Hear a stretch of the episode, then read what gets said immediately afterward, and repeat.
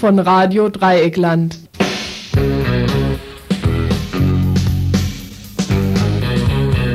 Ihr hört das Tagesinfo vom 14. Januar 1992. Weniger sei oft mehr, sagen Sie und deswegen machen wir auch gar keine lange Begrüßung heute. Dienstag, 14.12. Nur ganz kurz herzlich willkommen zum Tagesinfo. Die Themen sind nämlich ziemlich viel und zwar folgende.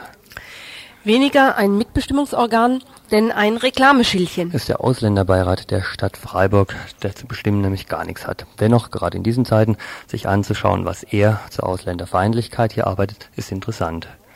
Weniger das Pfeifen als mehr das Rauschen im Blätterwald? War heute zu dem Militärputsch in Algerien zu vernehmen. Verschiedenste Einschätzungen deutschsprachiger Presseorgane zu Algerien, Demokratie und Islam. Weniger eine Basisvertretung, denn eine machtvolle Regierungspartei. Schickt sich der südafrikanische ANC derzeit an zu werden. Ein kritisches Interview zum Vertretungsanspruch eines National Congresses, der dies für die Schwarzen selbst kaum mehr ist. Weniger die Politik der linken Liste als die der Stadt. Bezüglich der explodierenden Mieten trieb uns heute auf die Pressekonferenz dieser Freiburger Partei ein Bericht. Weniger allgemeine Frauenpolitik als Förderung von weiblichen Lehrenden. Sieht der Frauenförderplan der Uni Freiburg vor. Auch hierzu ein Bericht von einer Pressekonferenz heute Nachmittag. Weniger die Frage über die vorüber, nee, der Frust, die Freude. Ah, ich hab's. Weniger die Freude über die vorübergehende Abschaltung als der Protest gegen die Wiederanschaltung wird die badisch-elsässischen Bürgerinitiativen demnächst wieder nach Fessenheim treiben. Ein Studiogespräch. Weniger der Schutz der Welt vor einem gefährlichen Diktator als das eigene Interesse.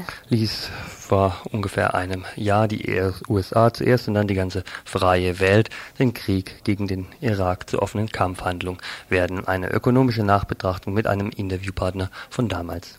Weniger der verdiente Pazifist als der latente Patriot Niemöller. Steht im Mittelpunkt schließlich unserer Betrachtung zu dessen 100. Geburtstag heute. Weniger Langes als Kurzmeldungen vorweg. Und die lange Leitung hier im Studio die ganze Zeit über bis 19 Uhr und auch natürlich danach 0761 31 028.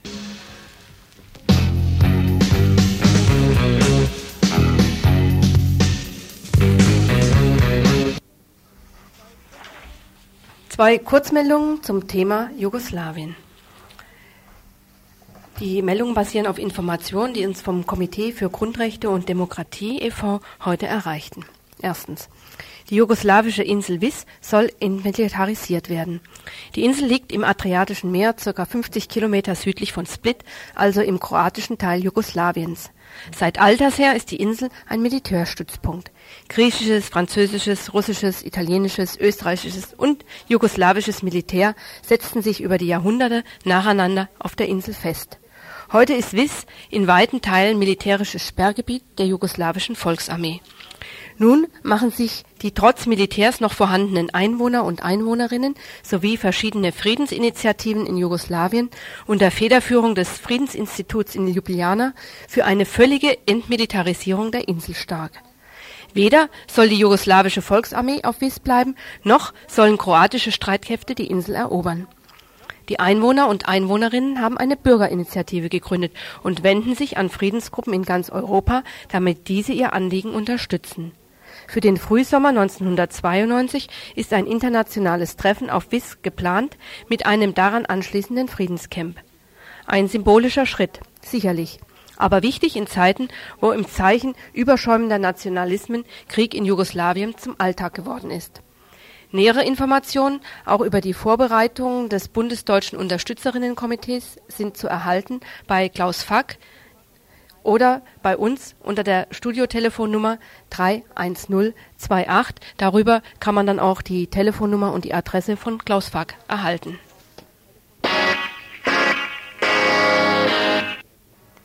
Die Deutsche Friedensgesellschaft Vereinigte Kriegsdienstverweigerer DFGVK und das Komitee für Grundrechte und Demokratie versuchen seit August des vergangenen Jahres der offiziellen europäischen Kriegsgeschäfts- und Friedenswortpolitik konkrete Aktivitäten gegen den Krieg in Jugoslawien entgegenzusetzen.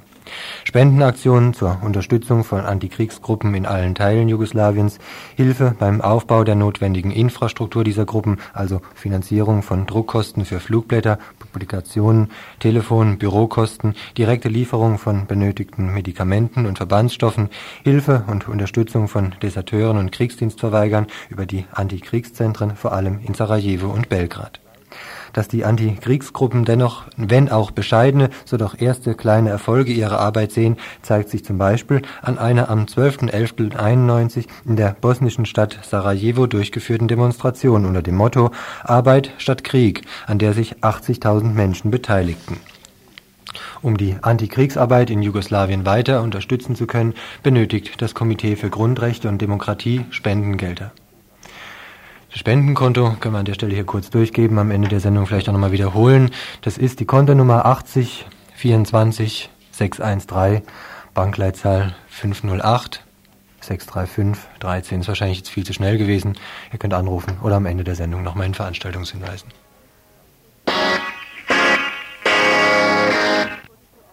Die Türkei weitet ihren Kampf gegen kurdische Organisationen aus, derzeit offenbar auch auf bundesdeutschem Gebiet. Betroffen die PKK, die sich militant für ein Ende der Kolonialpolitik Ankaras gegenüber Kurdistan einsetzt. Vor kurzem wandte sich der türkische Ministerpräsident Özal deshalb in einem Schreiben an Bundeskanzler Kohl. Seine Bitte persönliche Hilfe bei der Bekämpfung Zitat kurdischer terroristischer Aktivitäten und weiter Zitat, das Verbot der PKK, die von ihrer Regierung als terroristische Organisation eingestuft wird, und die Bestrafung ihrer Mitglieder im Einklang mit deutschem Recht entspricht auch dem Willen der in Deutschland lebenden Türken. Zitat Ende. Einiger bleibt hier zu anzumerken, mit Sicherheit. Wie viele ist allerdings mehr als fraglich.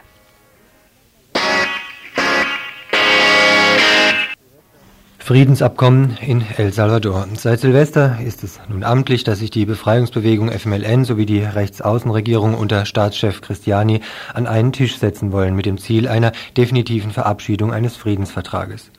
Beide Seiten sind mittlerweile bereit, einen Kompromiss zu formulieren. Die ehemalige Guerilla ist mittlerweile bereit, sich auf die Prinzipien der repräsentativen Demokratie einzulassen und mit liberalen Kräften im Staat zusammenzuarbeiten. Die eng mit dem Militär verflochtene und sich christdemokratisch nennende Regierung bietet Zugeständnisse etwa im Bereich militärischer Abrüstung. Kommenden Donnerstag nun läuft die offizielle Frist ab zur Unterzeichnung des Friedensvertrages in El Salvador. Dass sie eingehalten werden kann, erscheint mittlerweile wieder zweifelhaft. Seit über zehn Tagen nämlich verweigert die Regierung Christiani wieder das direkte Gespräch mit Vertretern und Vertreterinnen der FMLN. Mit ihnen wolle man sich nicht an einen Tisch setzen. Offenbar ist dies ein Tribut an rechtsextreme Kreise im Lande, die als Gegner eines Friedensabkommens Christiani als Verräter beschimpfen. Dennoch stehen die Zeichen für das Abkommen nicht schlecht, nicht nur wegen seiner Befürwortung durch die USA und EG. Vielmehr wurde in dem bereits unterzeichneten Vorentwurf festgelegt, dass der gordische Knoten im Zweifelsfall von der UNO durchgeschlagen würde. Da man es allerdings auch dort lieber sähe, wenn Guerilla und Regierung sich direkt einigten, wurde vorgestern weitere zwei Tage Aufschub zugestanden. Ob die reichen, um hartgesottene Militärs und kompromisslosere Guerilleros dauerhaft an einen Tisch zu bringen, wird sich zeigen müssen.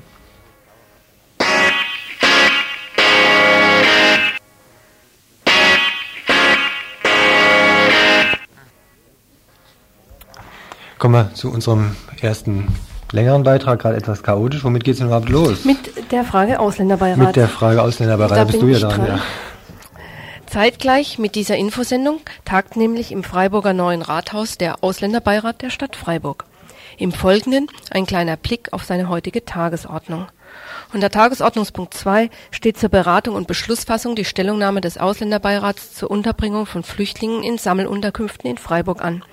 In der Vorlage für die Stellungnahme wird auf die unzumutbaren Lebensumstände der Unterbringung in einem Sammelunterkunft hingewiesen.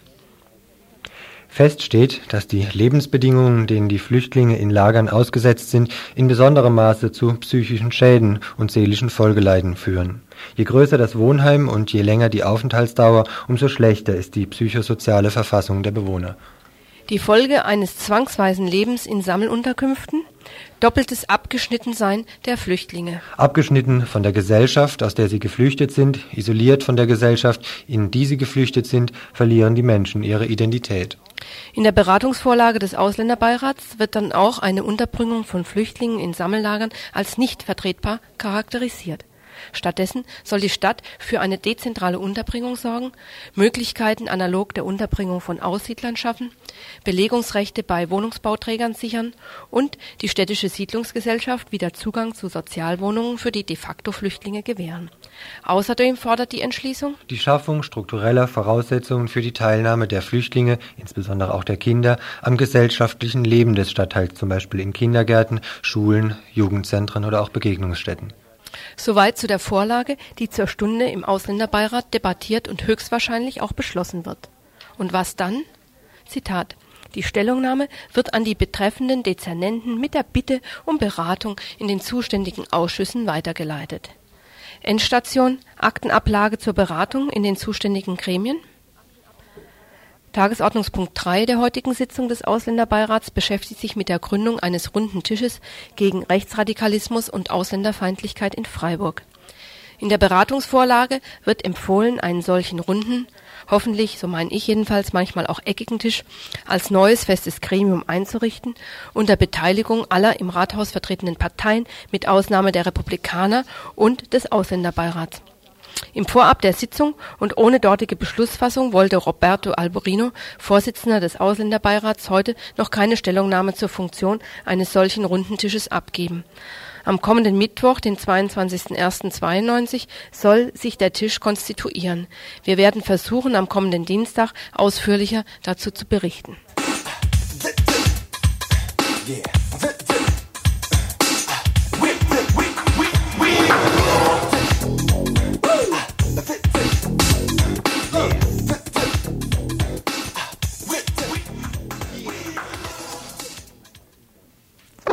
Algerien richtig einschätzen zu können, die werfe das erste Argument.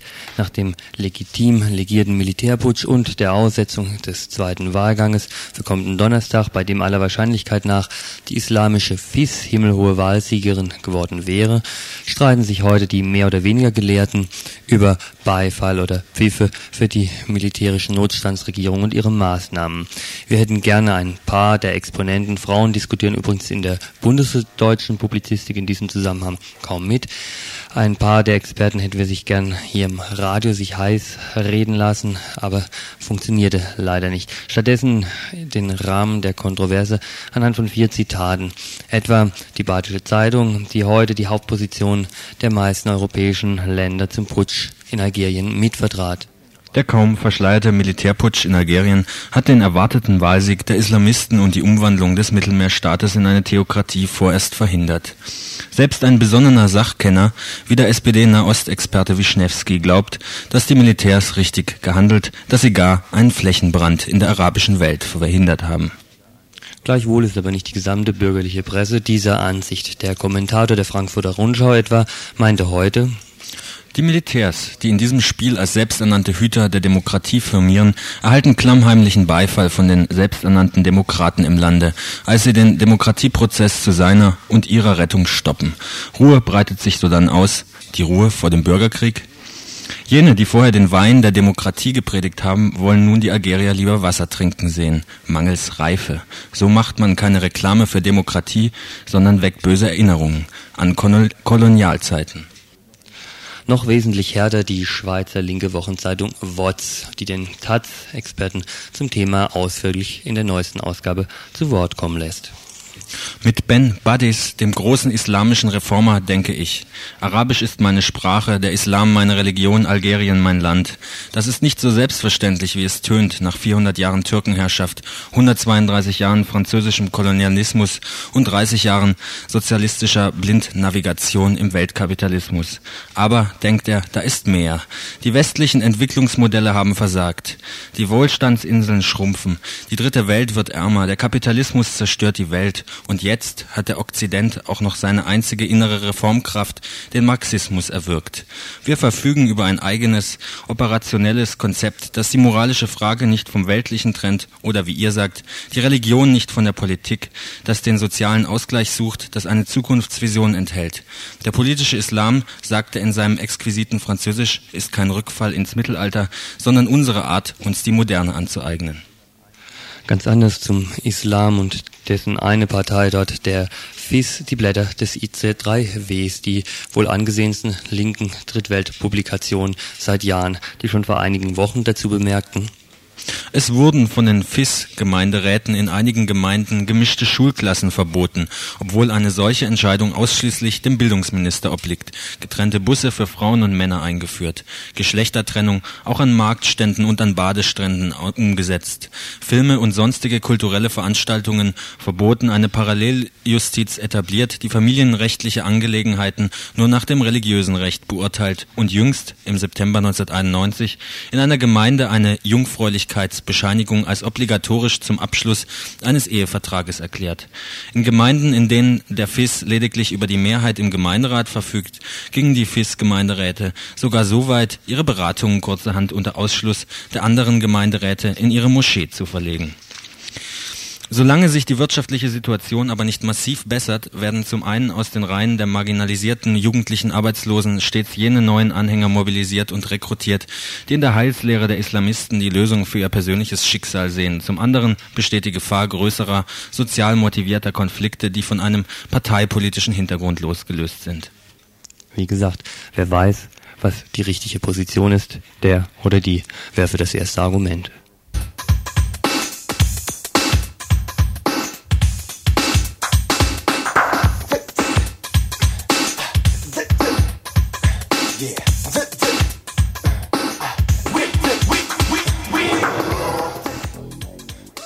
Ihr hört das Tagesinfo vom 14. Januar 1992.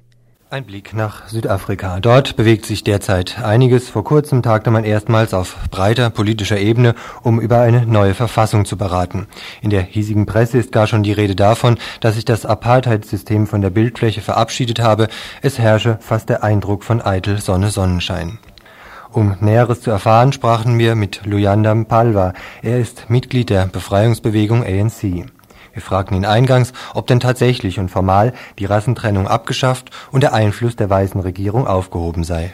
Das äh, kontroverseste in Südafrika, die Sicherheitskräfte sind noch äh, unter Kontrolle der Regierung und auch die Gesetze zur Sicherheit äh, des Landes sind noch nicht geändert worden. So das heißt, ähm, die äh, politischen Taten, die äh, die Apartheid-Regierung äh, noch sieht, äh, können solche Gesetze noch durchgesetzt werden. Und ich meine, viele politische Gefangene sind immer noch in Gefängnissen. Ende letzten Jahres tagte CODESA, die Konferenz für eine demokratische Zukunft des südlichen Afrikas, eingeladen und auch gekommen. Waren 23 Parteien, eigentlich aus einem recht breiten Spektrum. Was stand denn bei dieser Konferenz im Mittelpunkt? Gerade mal vielleicht unter dem Stichwort Übergangsregierung. Sowas ja. wird ja vom ANC ja. gefordert, bis hin eben zu diesen Wahlen 1994. Ja, ja kannst du vielleicht mal kurz schildern? Ja. Codessa war ein sehr, sehr wichtiger Schritt in dem Verhandlungsprozess, also den der ANC angefangen hat vor zwei Jahren. Und äh, im Mittelpunkt von Codessa steht eigentlich äh, die Frage, wie die jetzige Regierung ersetzt wird mit einem Übergangs, mit einer Übergangsregierung. Und es ging auch darum, dass äh, äh, Codessa Richtlinien festlegt, wie so eine Regierung aussehen konnte. Und ähm, äh, die Forderung des Einzelnen nach einer äh, äh, Übergangsregierung äh, lautet so, dass äh, zum Beispiel die Regierung äh, nicht Spieler und Schiedsrichter zur gleichen Zeit äh, sein oder werden kann. Hat denn der ANC, wenn er sich als äh, Befreiungsbewegung jetzt in so ein äh, Projekt reinbegibt, eine Interimsregierung, hat er denn dann noch Chancen, radikale Positionen, wie sie vertreten wurden, weiterhin zu vertreten?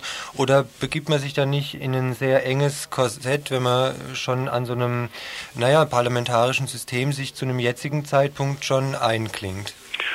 Ähm, das ist natürlich äh, sehr, sehr schwer, äh, diese Situation, weil ähm, äh, ich meine, die ANC wollte immer äh, eine radikale Änderung der Situation in Südafrika und das bleibt äh, äh, noch, also die, die Position des ANC. Was sich geändert hat, sind die Mittel, also die der ANC äh, verwendet, um dieses Ziel zu erreichen.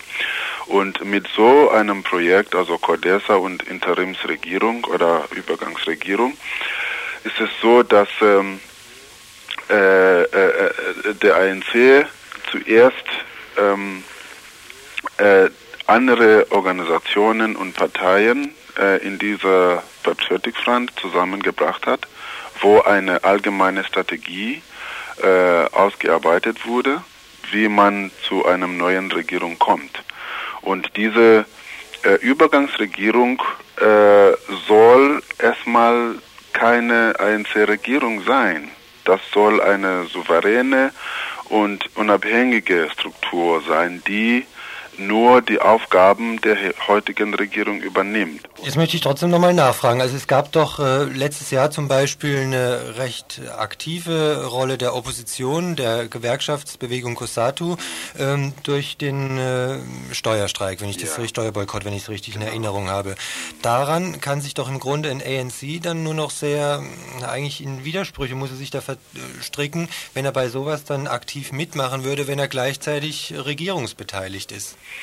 Ähm, regierungsbeteiligt, also das äh, würde ich, äh, ich würde eigentlich das Gegenteil äh, nachweisen. Der ANC hat erstmal diesen Streik zum Beispiel gegen Einführung der Mehrwertsteuer unterstützt.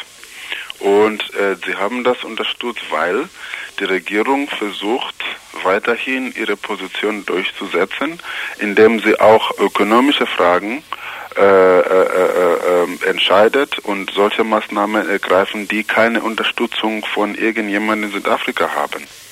Richten wir doch jetzt vielleicht zum Schluss nochmal den Blick hier vor die eigene Haustür. Was könnte denn, es gibt so ein hochtrabendes Wort, die internationale Gemeinschaft, machen wir es vielleicht ein bisschen konkreter, eine Solidaritätsbewegung von hier aus.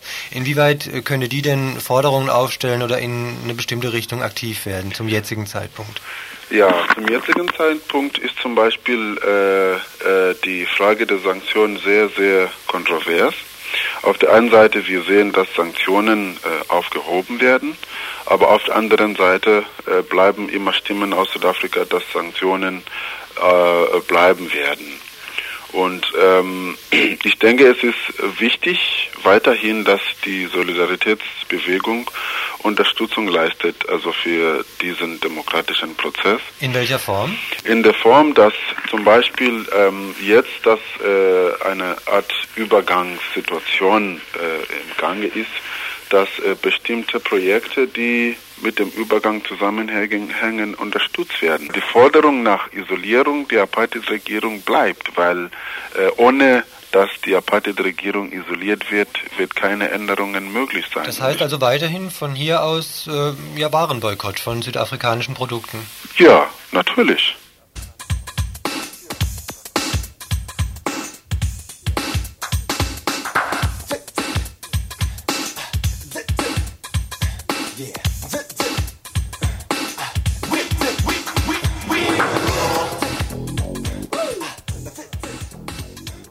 Heute in einer Woche, am 21. Januar, diskutiert der Freiburger Gemeinderat das Thema Mieten.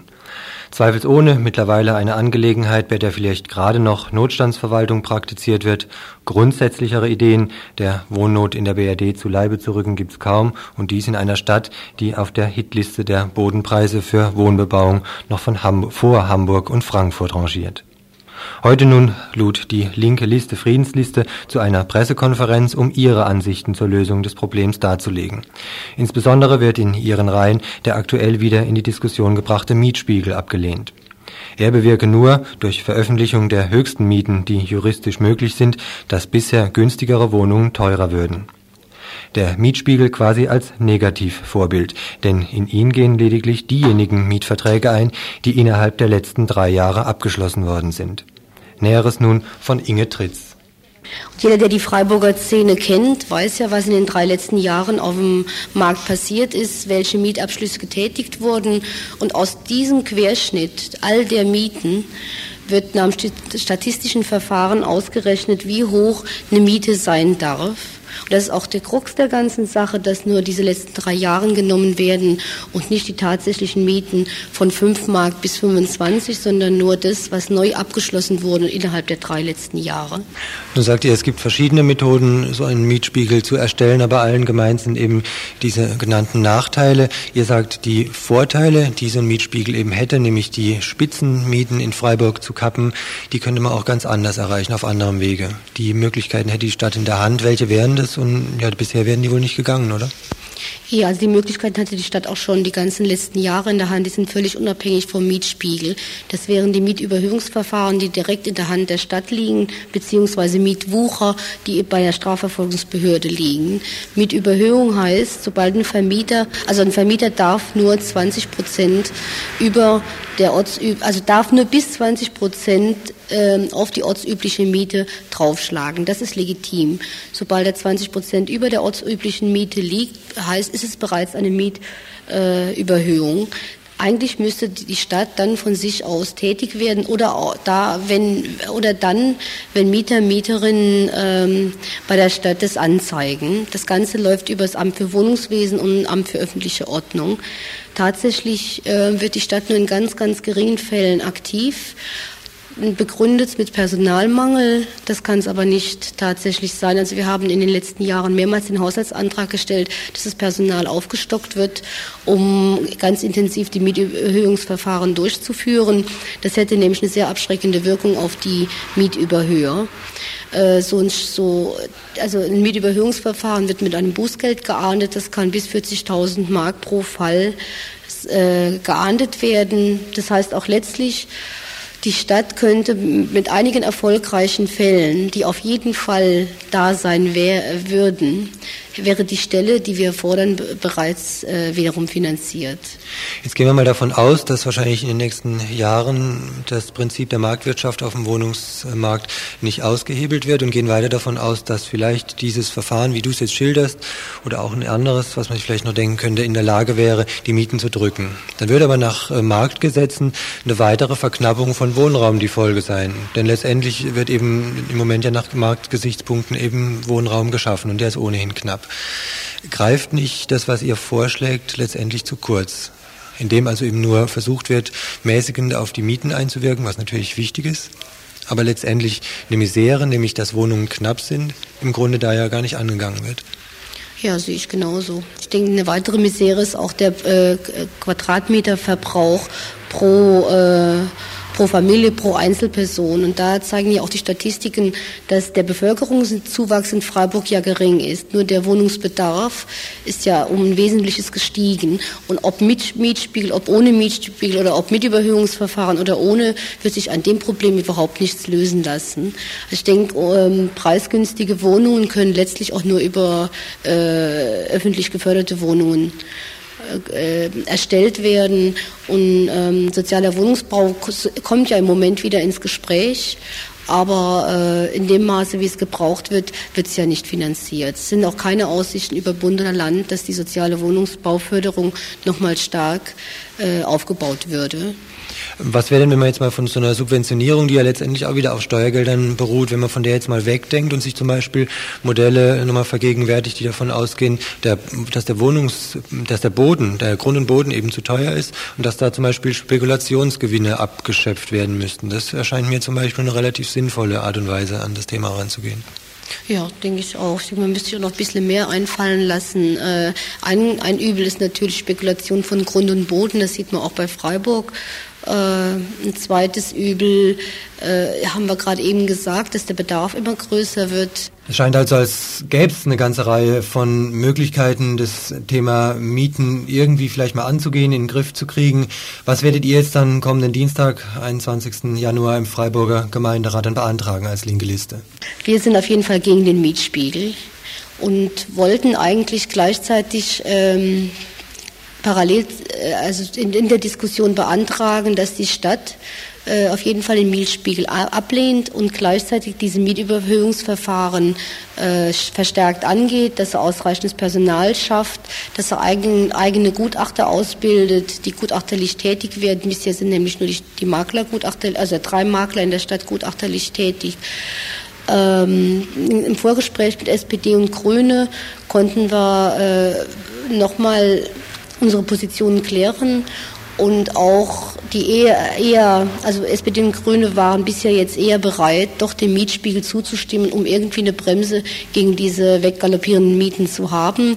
Das konnten wir noch mal ein Stück aufweichen, so dass wir einen gemeinsamen Antrag stellen werden mit SPD und Grüne, äh, dass wir uns jetzt am Dienstag noch nicht für einen Mietspiegel oder gegen den Mietspiegel entscheiden, also gegen ohnehin nicht, dafür wird es keine Mehrheit geben, also auch nicht für einen Mietspiegel entscheiden, sondern dass wir eine Voruntersuchung in Auftrag geben von einem kompetenten Institut, möglich, möglicherweise oder hoffentlich dann auch vom Darmstädter Institut, äh, wo nochmal speziell die Auswirkungen auf Freiburg untersucht werden sollen und wo auch mal Klarheit ähm, darüber äh, gebracht werden soll, wie denn, wie die Auswirkungen denn auf diesem unteren Mietbereich sein werden.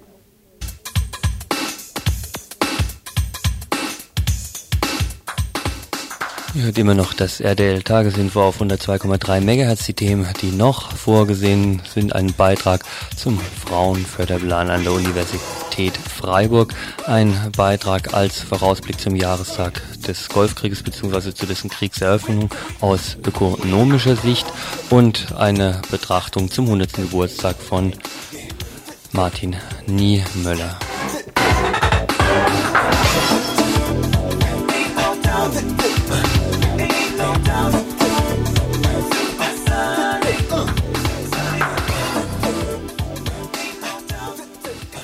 Ihr hört das Tagesinfo vom 14. Januar 1992.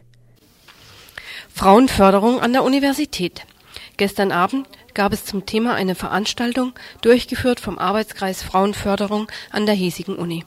Denn mittlerweile, genauer gesagt seit 3. Juli 1991, kann sich die Albert-Ludwigs-Universität mit einem solchen Dokument des guten Willens gegenüber Frauen zieren. Der Haken allerdings liegt nicht nur in der noch immer schleppenden Umsetzung des Werkes, sondern auch im Werk selbst. Dazu aber später. Zunächst einmal ein Blick auf die Entstehungszusammenhänge des Frauenförderplans. Ausgangspunkt war die nicht neue Feststellung, dass Frauen in Forschung und Lehre wesentlich seltener anzutreffen sind als Männer beträgt der Anteil der Frauen an den Studienanfängern oder an Studienanfängerinnen noch circa 50 Prozent, so nimmt ihr Anteil innerhalb der wissenschaftlichen Hierarchie kontinuierlich ab. Ganze 2,3 Prozent beträgt der Anteil der Frauen an den Professorinnen oder Professorinnenschaft. Ein Umstand, der wohl kaum mit der Unintelligenz der Frauen als vielmehr mit strukturellen patriarchalen Problemen auch in Forschungs- und Lehreinrichtungen zu tun hat. Doris Helmuth vom Arbeitskreis Frauenförderung an der Uni dazu. Das Problem ist, dass an der Universität ja äh, die Förderung ziemlich persönlich abläuft. Das heißt, ein Professor fördert äh, Menschen, die ihm geeignet erscheinen. Und nun ist nun klar, psychologisch völlig einsichtig, dass ein Professor gar niemanden fördert, der ihm besonders ähnlich ist der ähnliche Interessen hat wie er selbst und es werden äh, zunächst mal Männer sein. Außerdem sind auch die Qualifikationen, die gefordert werden bei Ausschreibungen so, dass äh, zum Beispiel ähm, gute Lehre nicht gefordert wird, ein ähm, Spektrum, innerhalb dessen Frauen eigentlich bess wesentlich besser absteigen. Das haben Untersuchungen gezeigt. Ähm, und dass der Schwerpunkt auch zum Beispiel auf die, auf die Forschung gelegt wird. Also auch da ist es offensichtlich, dass ähm, einfach von, von dem, wie ähm, definiert wird, wer förderungswürdig ist, Männer die ganze Zeit bevorzugt werden und dem kann man nicht anders als durch, durch äh, Frauenförderpläne äh, Abhilfe schaffen. Der Frauenförderplan der Universität Freiburg soll nun an der Lage der wissenschaftlichen Mitarbeiterinnen der Universität Änderungen herbeiführen. Er betrifft alle Frauen, die lernen, also Studentinnen, und lehren, also Assistentinnen, Doktorandinnen, Professorinnen nichtwissenschaftliche Mitarbeiterinnen, also die Menge der Frauen, die als Schreibkräfte, als Bürokräfte, als Grafikerinnen, als Reinigungskräfte und so weiter an der Uni arbeiten, sind vom Frauenförderplan ausgenommen. Für sie müsste ein gesonderter Plan mit dem zuständigen Ministerium ausgehandelt werden. Allein für den weiblichen wissenschaftlichen Nachwuchs hat das Wissenschaftsministerium in Stuttgart an die Universitäten des Landes den Auftrag erteilt, Frauenförderpläne zu erstellen. Der Freiburger Plan bleibt allerdings auch nach seiner Verabschiedung durch den Senat der Universität umstritten. Unter anderem deshalb, weil er eine Trennung macht zwischen den außeruniversitären und universitären Frauenangelegenheiten und nur letztere in seine Empfehlungen einbezieht. Stefanie Schwarz vom Arbeitskreis Frauenförderung. Also nach Meinung der Universität fällt eben nicht in den Zuständigkeitsbereich. Ähm, also diese ähm, Vereinbarung von Familie und Wissenschaft beziehungsweise die Beschäftigung von Wissenschaftlerinnen an der Universität, zum Beispiel mit Kinderkrippen, Kindertagesstätten oder so zu verbinden, das fällt äh, nach Meinung der Universität in einen anderen Bereich. Welche Regelung umfasst denn aber der universitätseigene Frauenförderplan? Ja, jetzt vielleicht nochmal zu diesen wesentlichen Bestimmungen. Es gibt also eine Einrichtung von verschiedenen Institutionen, also das heißt ähm, zum Beispiel Einricht die Einrichtung von Frauenbeauftragten an den verschiedenen Fakultäten, das ist äh, bereits geschehen. Und dann gibt es eben noch so verschiedene Empfehlungen, darin liegt eben auch eine größere Schwierigkeit. Ähm, und es gibt nur ganz wenige Maßnahmen, die verabschiedet worden sind, die vor allem im Sprachbereich liegen. Und da kann ich ja vielleicht mal ein Beispiel nennen. Und zwar heißt es da, äh, in den Vorlagen äh, beziehungsweise Schablonen für universitätsinterne Schreiben ist für Wissenschaftlerinnen die Anrede Frau Kollegin statt Herr Kollege zu wählen.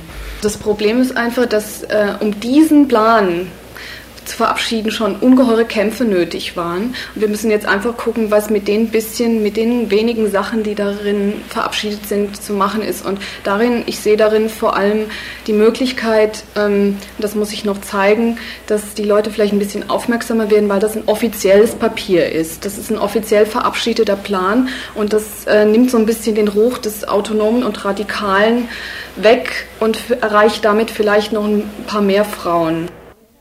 Allzu viele Frauen wurden aber bisher weder durch den Plan noch durch die Veranstaltung am Montagabend erreicht. Nur 80 Studentinnen und Wissenschaftlerinnen waren gekommen, um über die Umsetzung der Frauenförderung zu debattieren. Für die Veranstalterinnen ein sehr mageres Ergebnis als Antwort auf ihre Bemühungen. Während der Veranstaltung stellten die nun an jeder Fakultät arbeitenden Frauenbeauftragten ihre zukünftigen Aufgaben vor. Unter anderem haben sie als eine Folge des Frauenförderplans seit Juli das Recht, an Berufungsveranstaltungen für neue Professorinnen und Professorinnen teilzunehmen und können von daher vielleicht eine beratende Funktion haben, aber das ist eine sehr geringe ähm, Ausstattung eigentlich. Dann können sie eben mit den Mitgliedern ihrer Fakultät, Mitglieder ähm, eben Kontakt aufnehmen und eben diese Sprechstunde, die ich bereits erwähnt habe. Aber ansonsten fällt mir jetzt gerade nichts ein. Äh, und man muss dazu vielleicht noch kurz erwähnen, dass sie das quasi ehrenamtlich machen. Die kriegen keine Deputatsermäßigung und äh, sind auch durchaus nicht alle Professorinnen, weil so viele Professorinnen haben wir gar nicht. Insgesamt also durchaus magere er Ergebnisse, die dieser Frauenförderplan in Bezug auf Frauenförderung leisten wird. Dennoch sind Doris und Stefanie entschlossen, auf der Grundlage des Plans weiterzuarbeiten. Doris Helmut. Also ein, eine weitere Überlegung, die wir jetzt angestellt haben, ist, dass eben wichtig ist, dass Studentinnen schon im äh, ersten Semester mitbekommen, dass es da offensichtlich Probleme für Frauen an der Uni gibt, die nicht nur sie persönlich angehen und dass es da äh, erste Schritte gibt zur Lösung. Und was wir tun wollen, ist äh, Studienanfängerinnen äh, mit den üblichen äh, Broschüren über die Schönheit Freiburgs äh, und der Universität auch den Frauenförderplan zu schicken, damit äh, zumindest jetzt bei den, bei den Neuanfängerinnen der Informationsstand höher ist. Allerdings will sich der Arbeitskreis Frauenförderung an der Universität auch nicht mit dem jetzigen Ist-Zustand zufrieden geben. Nochmals Doris Helmut zu den Zukunftsperspektiven. Es ist ja so, dass wir mit dem Frauenförderplan, so wie er im Moment besteht, nicht zufrieden sind. Und äh, wir verstehen und diese Podiumsdiskussion von gestern als den ersten Schritt hin zu einer Verbesserung des Frauenförderplans. Und wir werden auf jeden Fall weiter daran arbeiten, ähm, damit irgendwann in der Zukunft es vielleicht einen Frauenförderplan gibt, mit dem man tatsächlich was anfangen kann.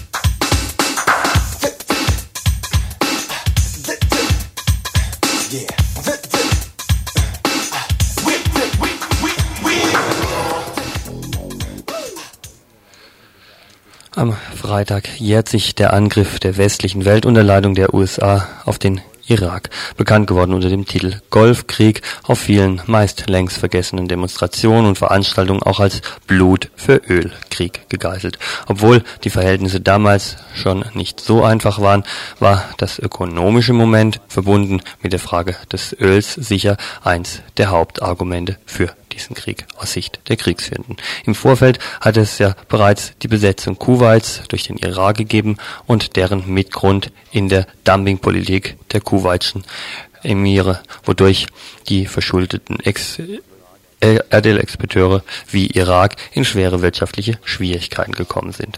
Vor fast einem Jahr führte dann auch Radio Dreieckland, das Tagesinfo, ein Gespräch mit dem Ökonomen Winfried Wolf, der auch Chefredakteur der Kölner Zeitung SOZ ist. Damals erklärte der schon, dass die USA im Rahmen ihrer Erdölpolitik und angesichts ihrer mittelfristigen Reserven an Rohöl den kurzfristigen Ausfall von Öl am Golf während des Krieges auch besser verkraften können als etwa Europa oder Japan. Der Krieg, damals also nicht nur ein Krieg zur Sicherung von Rohstoffquellen im Trikont, sondern auch ein Wettbewerbskrieg gegenüber Europa und Japan. Gestern nun zog Winfried Wolf Bilanz nach einem Jahr Krieg, zuerst aus der Sicht der USA. Ja, der Krieg hat stattgefunden zu einem Zeitpunkt, bei dem die USA wirtschaftlich äh, eindeutig im Niedergang befindlich waren, bei dem sie in den USA eine neue Rezession ankündigte. Und das Ziel war, einmal diese Rezession aufzuhalten als kurzfristiges Ziel.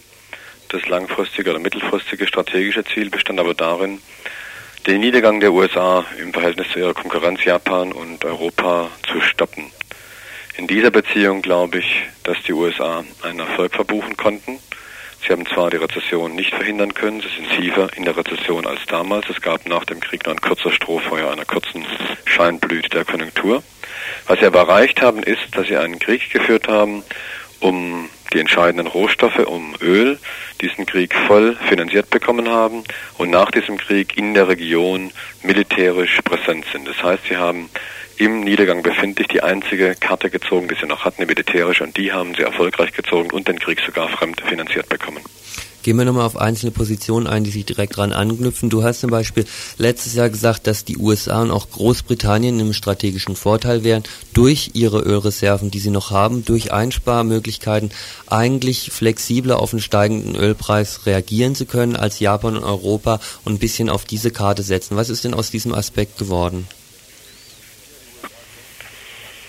Ja, die USA konnten sich einen solchen Krieg mit einem relativ ungewissen Ausgang, was den Ölpreis betrifft, leisten. Eher leisten als Japan und Europa, vor allem als Japan. Sie haben in dem äh, Krieg oder in der Krisenzeit vor dem Krieg kurzfristig einen extrem hohen Preis zu verzeichnen gehabt, was für die gesamte Ökonomie der USA nicht so günstig war, weil die Hälfte importiert werden muss äh, von Öl für, äh, für Öl. Gleichzeitig aber haben die Ölgesellschaften der USA natürlich an diesem hohen Ölpreis mit profitiert im Jahr 1990 und teilweise noch 1991.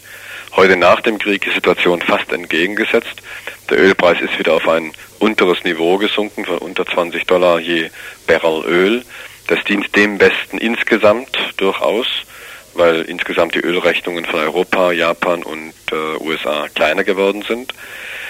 Es schadet aber sicherlich denjenigen Anlagen, die die USA in Alaska und anderswo haben, wo Öl sehr teuer gefordert werden muss. Und es schadet vor allem dem europäischen Nordseeöl, das sehr teuer gefordert wird und eigentlich bei einer Schwelle unter 20 Dollar je Barrel Öl nicht mehr profitabel gefordert werden kann. Also auch da ein kleiner taktischer Vorteil für die USA. Mhm.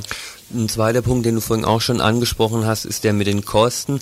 Auch da erinnere ich sehr gut, äh, wie du die Business Week zum Beispiel zitiert hast, dass Kuwait und Saudi-Arabien sich relativ früh schon bereit erklärt haben, notfalls ähm, alle Kosten, die sie überhaupt tragen können, ähm, zu übernehmen. Wie sah denn das letztendlich jetzt aus? Wer hat dafür wie viel bezahlt?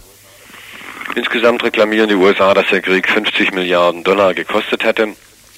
Ich habe die exakten Zahlen außer für Deutschland und Japan nicht äh, im Kopf. Äh, ungefähr kann man sagen, dass zwei Drittel dieses Krieges vom Westen finanziert worden ist, davon knapp 20 Milliarden Mark oder 12 Milliarden Dollar von der Bundesrepublik Deutschland.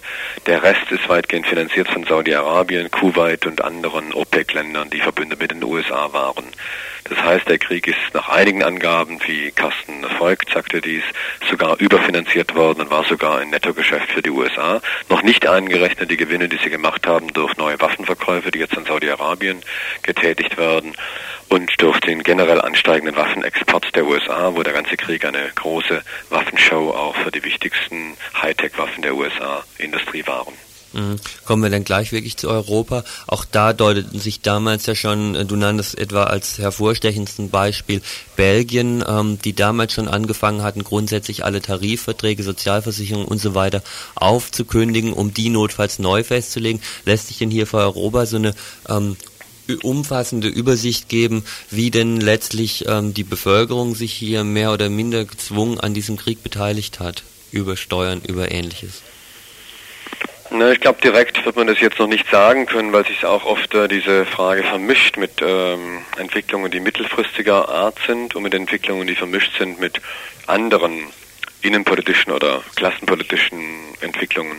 Nehmen wir die Bundesrepublik Deutschland.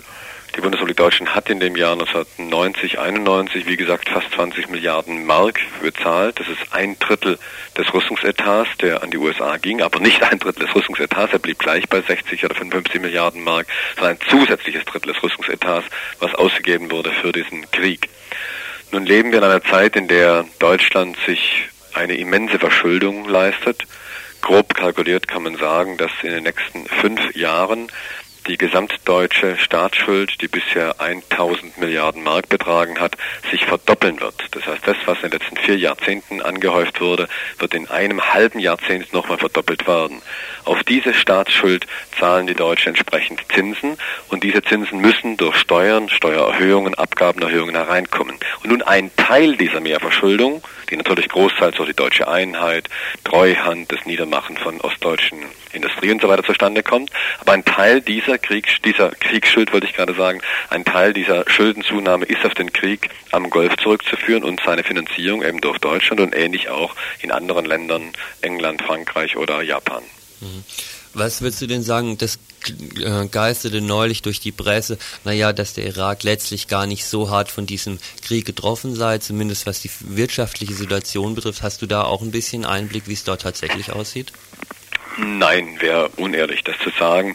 Ich glaube, dass bei der Frage der Situation im Irak sich paradoxerweise und tragischerweise zwei Interessen verbünden, nämlich das Interesse der USA, ihre Schlechterei, ihre Verbrechen, die Auswirkungen der Bombenabwürfe zu minimalisieren und das Interesse von Saddam Hussein, des Diktators des Iraks, ein Interesse daran hat, die Schäden, die in seinem Land angerichtet worden sind und die Unfähigkeit einer schwachen Drittweltarmee, der hochgerüsteten Hightech-Armee der Alliierten zu begegnen, diese Schwächen zu minimalisieren. Und auf dieser Grundlage ist es sehr schwer, Angaben zu erhalten. Was man aber sagen kann, ist, was auch Greenpeace und was äh, UNO-Delegationen gesagt haben, dass jedenfalls die entscheidende Infrastruktur von Elektrizitätswerken, Wasserwerken, äh, Straßenverbindungen äh, und so weiter, die entscheidende Infrastruktur der, des Iraks zu weit über 50 Prozent zerstört worden ist.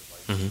Abschließende Frage vielleicht, ein Jahr nach diesem Krieg oder ein Jahr nach Kriegsbeginn, ähm, lohnt es sich ähm, jetzt aus diesem Rückblick gesehen, auch im 20. Jahrhundert noch aus nüchtern kalkulierten ökonomischen Gründen, die sicher nur einen Teil darstellen, aber in gewichtigen, einen Krieg in diesem Ausmaß zu führen? Naja, für die USA hat sich der Krieg natürlich gelohnt, habe ich schon gesagt. Die USA sind als ein Teilsieger auch in Bezug auf die Weltkonkurrenz aus dem Krieg hervorgegangen. Die USA haben auf dem Hintergrund des Krieges nun einen direkten Zugriff wieder in der Golfregion. Die USA haben nach dem Krieg Verträge mit Kuwait und den Golfemiraten abgeschlossen, wonach eine direkte militärische Präsenz von mehreren tausend GIs in der Region und die Nutzung von Häfen für die US Navy in der Region gesichert ist. Ein ähnlicher Vertrag soll auch mit Saudi-Arabien abgeschlossen werden. Das war vorher nicht möglich. Das hatten die USA nur bis zum Jahr 1979, bevor der Schah fiel. Und nach dem Sturz des Schahs mussten 40.000 sogenannte amerikanische militärische Berater das Land Iran fluchtartig verlassen. Sie haben diese Position jetzt praktisch in der Region wiedererobert. Die nächste Etappe wird anders vorgeschlagen werden. Das ist der Kampf um das Öl von Russland und von den Republiken, die Öl fördern auf dem Gebiet der ehemaligen Sowjetunion. Jetzt ist es schon so, dass alle amerikanischen großen Ölmultis und Europa auf dem großen Ölrand nach Russland sind. Vor einigen Tagen, Ende Dezember, wurde ein sogenannter europäischer Energievertrag mit der Sowjetunion abgeschlossen, wo vor allem Europa versucht, möglichst nah an dieses Öl heranzukommen und die USA auf diesen neuen Sektor zu schlagen. Das wird die neue Schlacht sein und möglicherweise werden neue Kriege um dieses Öl in der Sowjet früheren Sowjetunion entstehen. Winfried Wolf ist Ökonom und Chefredakteur der Kölner Sozialistischen Zeitung.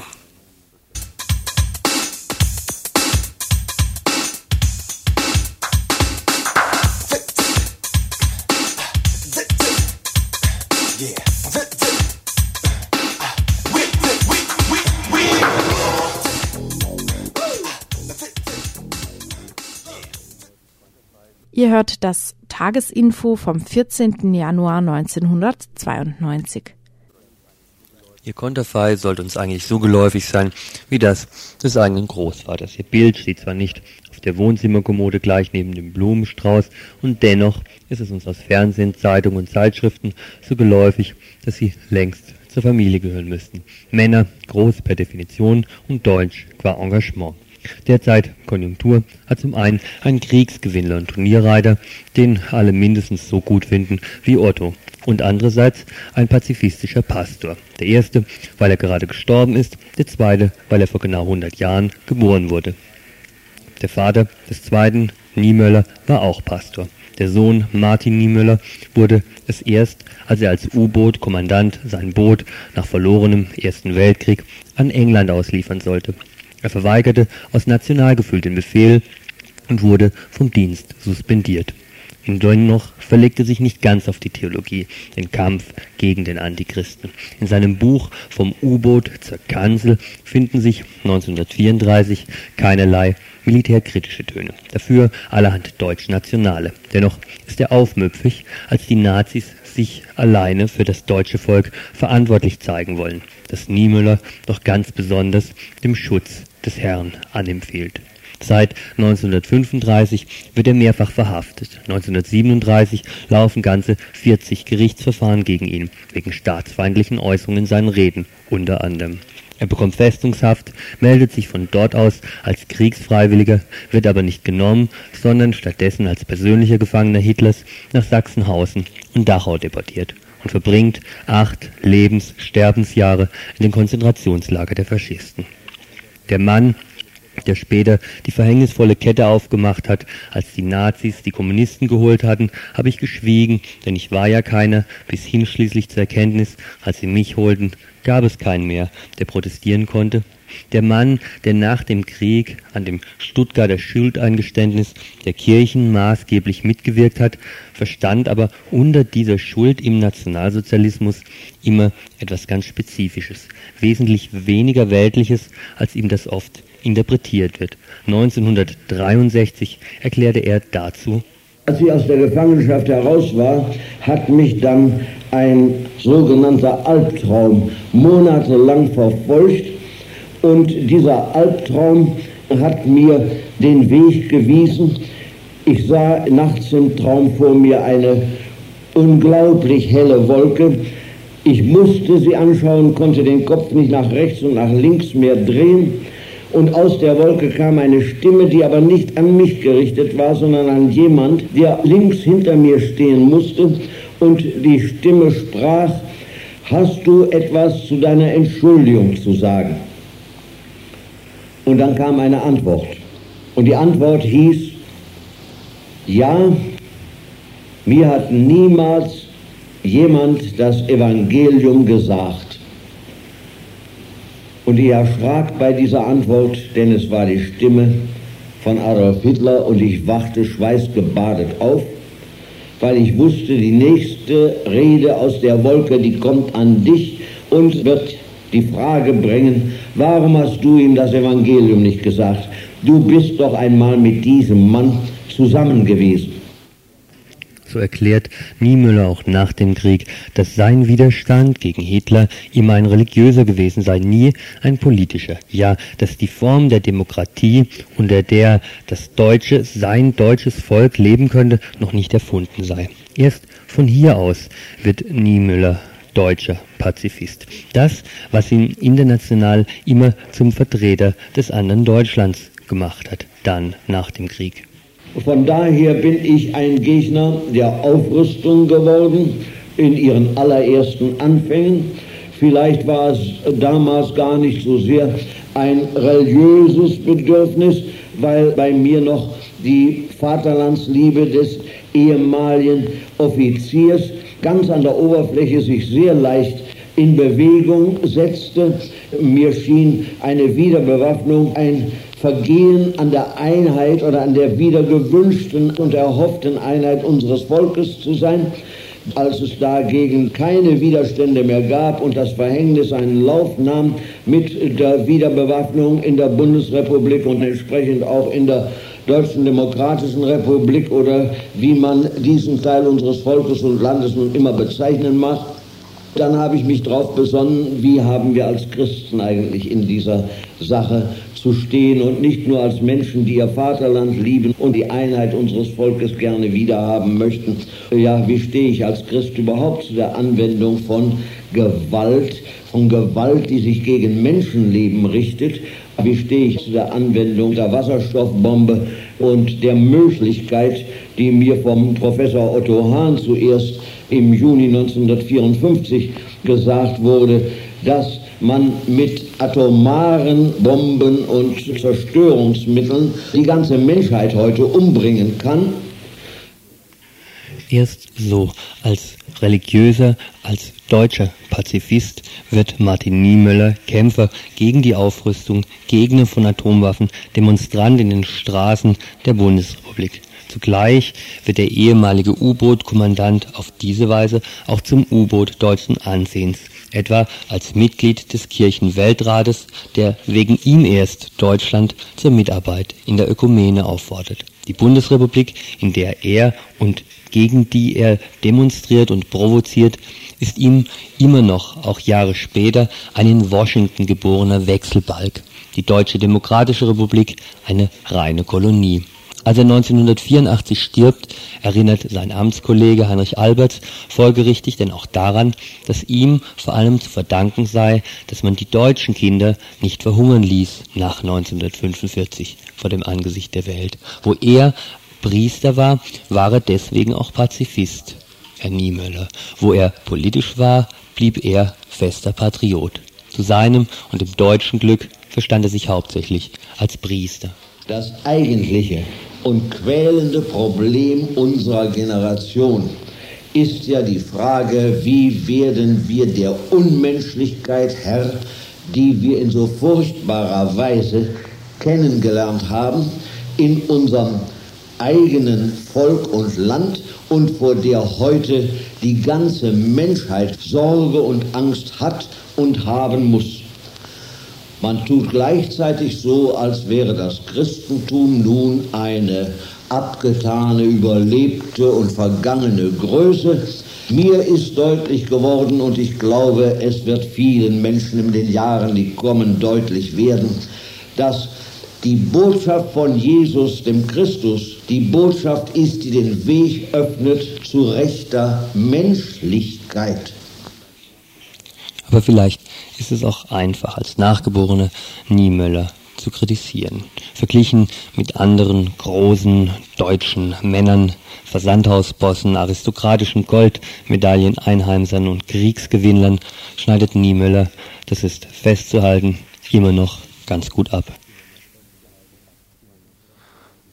Und jetzt zum Schluss noch zwei Veranstaltungshinweise, damit ist das RDL-Tagesinfo für heute nämlich Rom. Einmal die Volksküche, heute Abend in der Fabrik ab 20 Uhr, Fabrik Habsburger Straße 19.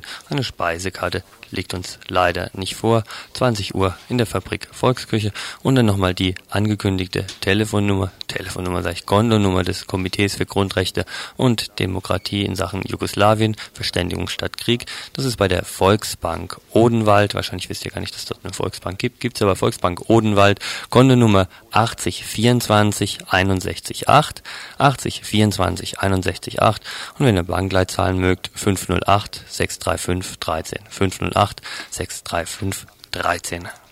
Und wenn ihr euch fragt, warum wir heute am Anfang des Infos einen Beitrag angekündigt und dann nicht gebracht haben zum Thema Fessenheim, nämlich da ist unsere Studiogästin, unser Studiogast nicht gekommen. Wir werden mal schauen, vielleicht nächste Woche im Info. Wenn es dann genau wie morgen Abend um 18 Uhr wieder heißt Tagesinfo von Radio Dreieckland.